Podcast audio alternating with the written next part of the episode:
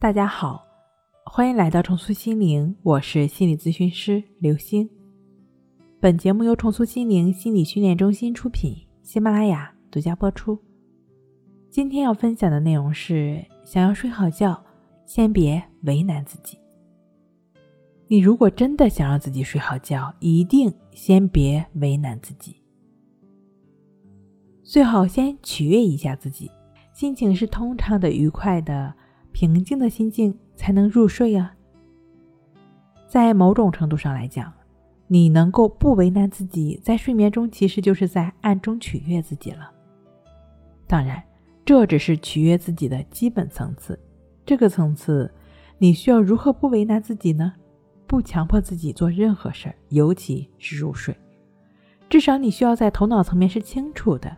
当你躺在床上，很长时间没有睡着的时候。当你觉察到这个事情在发生，那么你需要在头脑层面有这样的认识：我不强迫自己入睡，我要做的就是什么都不做。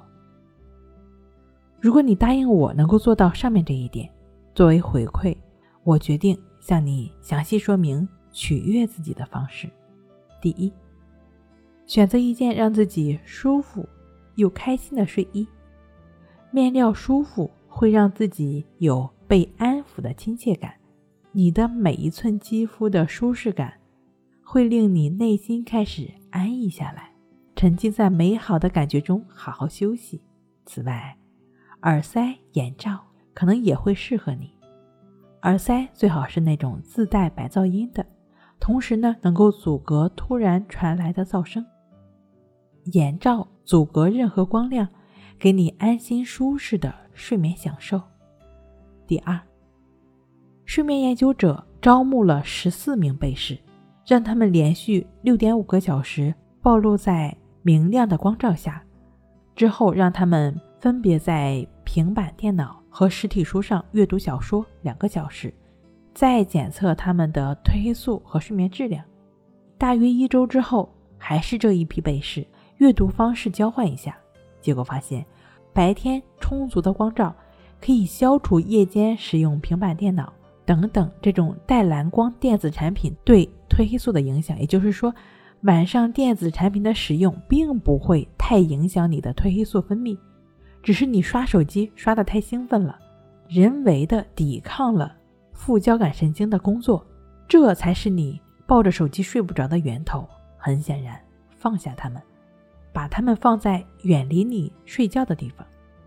床头放一个老式闹钟，第二天不迟到就好了。第三点，粮少一多，心里事儿少点儿，胃里食儿少点儿，运动多一点儿。有空多读书，多睡觉，没事儿那就少闲聊，有劲儿用在刀刃上，长在自己身上的本事，不比什么都来的直接吗？更重要的，劲儿别用偏了方向。